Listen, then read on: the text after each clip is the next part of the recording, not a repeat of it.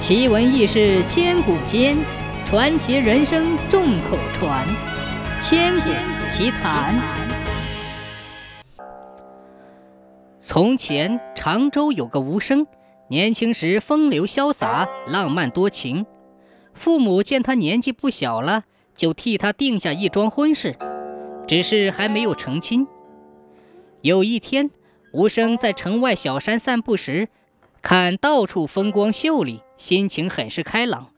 下山时，有个妙龄女子，长相端庄秀丽，一会儿走在他前面，一会儿走在他后面，一会儿左，一会儿右。女子年纪看上去比吴生大一点，风度绰约，气仪非凡。她身边还有四个女婢，也都非常俊俏漂亮。女孩见吴生惊讶的样子，浅笑问：“公子，你住在哪里呀？”无声听到女孩的问话，高兴的不能自己，赶忙回答说：“回小娘子的问话，我家离这里并不远，不知小娘子可有雅兴，与我一同回家看看。”女孩听了没有回答，娇羞的垂下了头，微微的笑着。无声见这女孩的神态，心魂荡漾，他见四下无人，天色将晚。就走上去，搂着女孩回家了。吴生把女孩和他四个女婢藏在自己的房间里，不让别人知道。当天夜里，吴生打来酒，买来菜，和女孩一起吃喝。席间，吴生对女孩百般挑逗调笑，女孩也心甘情愿和吴生相互打情骂俏。酒足饭饱之后，无声将女孩抱上床。那四个女婢在一旁伺候，一夜之间，两人享尽男女欢爱。无声是平生第一次接近女色，那女孩也是处女之身，于是两人只星月起誓，今生永为夫妻。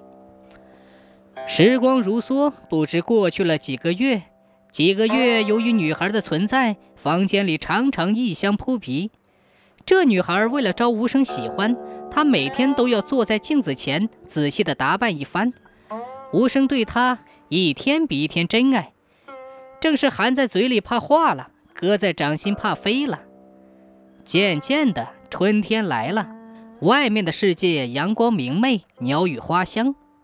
有一天，女孩对吴生说：“郎君，我想趁着大好时光到外面去游玩一番，好吗？”吴生当然同意。吴生雇了一条漂亮的楼船，和女孩在船里饮酒作乐，好不快活。他们一起游览了许多名胜古迹，非常惬意。这女孩每到一个地方，人们见她姿容妖媚，绮罗围绕，都惊讶极了，认为是神仙下凡到人间游玩。两个人游玩了三个多月，才回到家中。有一天，吴生看到女孩的小梳妆盒里放着一只碧玉龟，有一尺多长。他便问女孩：“娘子，这是干什么用的？”女孩嫣然一笑说：“你自己看吧，上面写着呢，还要问我？”吴生拿过来仔细一看，见龟上刻着两个娟秀有力的字“玉帝”。吴生很是吃惊，便开玩笑地说。哈哈哈，娘子，你能手执玉龟前去朝见玉皇大帝吗？女孩说：“你怎么知道的？”无声心想：难怪她这么漂亮动人，原来不是世俗之人。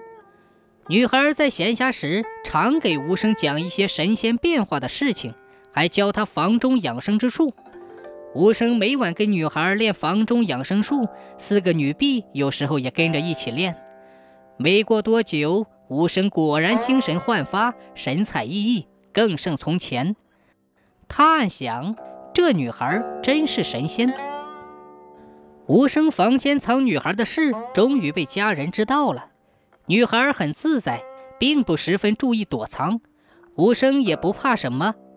但是吴生家里的人唯恐儿子被邪魔迷惑，到时祸害深重，后悔也来不及。有一天，他们悄悄地请了一位道士，立了神坛。但那个道士怎么念咒语，也不能把女孩赶走。家里的人担心无声的安全和健康，就又花大钱请了一位法师。法师挥舞着剑去半空中砍女孩，结果没有砍上女孩，反而把女婢的胳膊砍断了。女孩气愤的大声叫骂，一扫往日的温柔。他哭着和无声分了手，然后带着四个女婢凌空飞去，快得像疾风骤雨一样。女婢被砍伤的胳膊掉在了他们台阶前，无声捡起它，想要珍存起来，却惊奇地发现那胳膊竟是泥土做的。过了没多久，无声跟着家人去城北的一座古庙进香，看见九子魔母的塑像。只见塑像容貌美丽，衣饰华美，旁边立着四个侍女，其中一个断了一只手臂。细心一看，还挺面熟，正是那个被法师砍伤的女婢。原来那女孩正是九子魔母。无声后来结了婚，他没灾没病，过得非常平静安宁。他常常回忆起和女孩一起度过的日子，心中又欣慰又酸楚。那个将女婢胳膊砍断的法师，后来也莫名其妙的死了。